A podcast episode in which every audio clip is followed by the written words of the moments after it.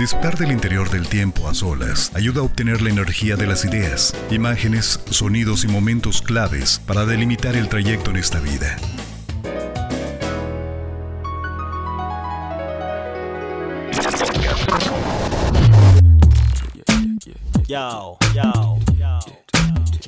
Introverso Podcast. Introverso Podcast. Podcast. Un espacio que pondrá en sintonía cada elemento de la mano de Yasmín Delgado. Yasmín Delgado. Te invito a seguir Introverso Podcast en Facebook, donde podrás hacer llegar tus opiniones sobre cada episodio y también compartirlo con tu familia o amigos a través de Spotify. ¿Te das cuenta que cada vez pasa más rápido el tiempo? La vida, los amigos, la familia, todo va cambiando. Y tú con ella. Todo, absolutamente todo se va.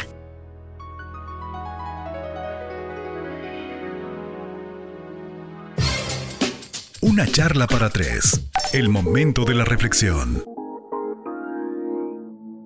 Bienvenidos una vez más a un episodio de Introverso Podcast. Y en esta ocasión quiero platicarte una experiencia. Hace unos años, en una clase de la universidad, teníamos que hacer un discurso.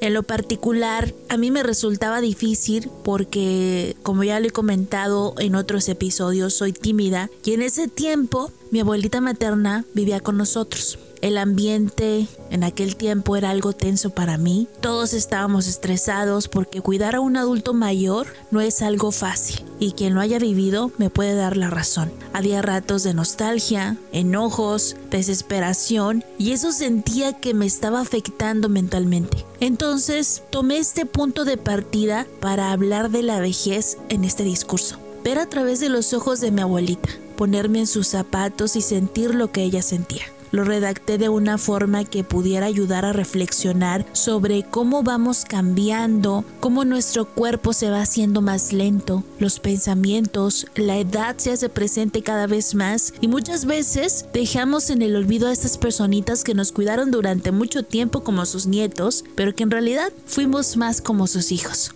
Se llegó el día del discurso y yo tenía en mente cómo iba a decirlo porque lo había practicado durante varios días. Tenía la entonación perfecta. Y así, como si nada, me puse de pie y empecé a decirlo frente a todo el salón. Noté un silencio y miradas y solamente escuchaba mi voz. Me atrevo a decir que a más de uno le conmovieron mis palabras y de esta manera fue como rompí mis dos más grandes miedos. Hablar en público y hablar de mi abuelita. Al punto que quiero llegar es que una de las tantas razones por las cuales recaí en depresión y ansiedad fue precisamente por el fallecimiento de mi abuelita. Yo la sentía muy cercana, pero también dije cosas que me arrepiento y que nunca debí. Mi agotamiento mental era tanto que tenía noches de enojo y terminaba llorando porque no podía entender cómo sus propios hijos la fueran olvidando poco a poco y la responsabilidad cayera en nosotros. En fin, la ley de la vida. Unos están y otros no. Pasado el año de fallecida, yo empecé a atormentarme con recuerdos de ella porque se acercaba la fecha que había fallecido. Tenía ideas como es que viene por mí y me voy a morir junto con ella. Pasaban noches de insomnio que mataba en la computadora buscando distraer mi mente, pero a veces era imposible y empezó a entrarme este temor de salir a la calle, de salir al patio, de solo salir de mi cuarto. Era un mar de pensamientos catastróficos. En mi propia casa empecé a valorar la compañía porque tenía este miedo de estar sola y morir sola. Ahora sé que esto se llama agorafobia. Y lo viví de una manera que me dejó en mi casa por un año. El único contacto que tenía era la televisión y la computadora. El simple hecho de salir para mí ya significaba angustia, nerviosismo, temblores, náuseas, mareos y después de hacerlo llegaba la adrenalina. Pero con ella la tristeza de esa lucha de pensamientos entre querer salir pero no poder hacerlo. La muerte de mi abuelita me llevó a todo esto. Un año después Imagina cuán difícil puede ser perder a alguien y que todos estos tipos de pensamientos pasen por tu mente. Por eso valoro mucho cuando la gente trata de ayudarte, pero a veces pues no saben cómo hacerlo. En otros episodios precisamente lo he repetido, la simple palabra de es que tienes que echarle ganas y salir no es la clave de todo esto. nunca lo va a hacer. Y ese es mi consejo. Nunca le digan esto a una persona que está pasando por depresión y ansiedad. Y seguramente la pregunta que te estás haciendo, ¿cómo lo superé? Con terapia, medicamentos y un paso a la vez. La primera vez que fui a terapia iba totalmente incrédula. Tan es así que cuando me empezó a preguntar el psicólogo, terminé llorando porque me recordó a mi abuelita y trató de ayudarme con hipnosis, la cual lamentablemente no funcionó porque terminé llorando a mares ese día y me fui de ahí, tardé dos meses en volver porque era tanta mi vergüenza que alguien que no conocía me viera llorar. Entonces me dijo, despídete de tu abuelita cuando estés dormida. Curiosamente siempre, siempre la soñaba pero me daba miedo tenerla en mis sueños porque la recordaba en sus últimos días. Así que en uno de estos tantos me armé de valor y lo hice. Me despedí, la abracé y la besé. Recuerdo perfectamente haber despertado con lágrimas en los ojos ese día. Desde entonces entendí cuán importante es la despedida y el perdón. Aunque cueste mucho a través de los años, se puede lograr. Yo amaba tanto a mi abuelita que el verla sufrir de esa manera me aterraba y me fui guardando cada cosita.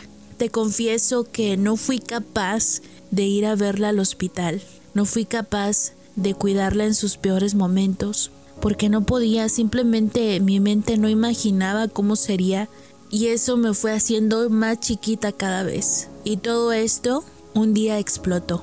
Y no queda más que decir que la vida se nos va a todos. Tarde o temprano nos iremos y nos preocupamos por tantas cosas que olvidamos cuidar nuestra salud mental. Echamos en este carrito todos los sentimientos amontonados. Cuando ya no cabe un pensamiento más, la mente se desborda y empieza esta odisea de luchar contra ti mismo, la más grande de las luchas. A veces quisieras tener a las personas por siempre, que sean eternos y cuando te toca vivir una pérdida, todo se traduce en perder el control.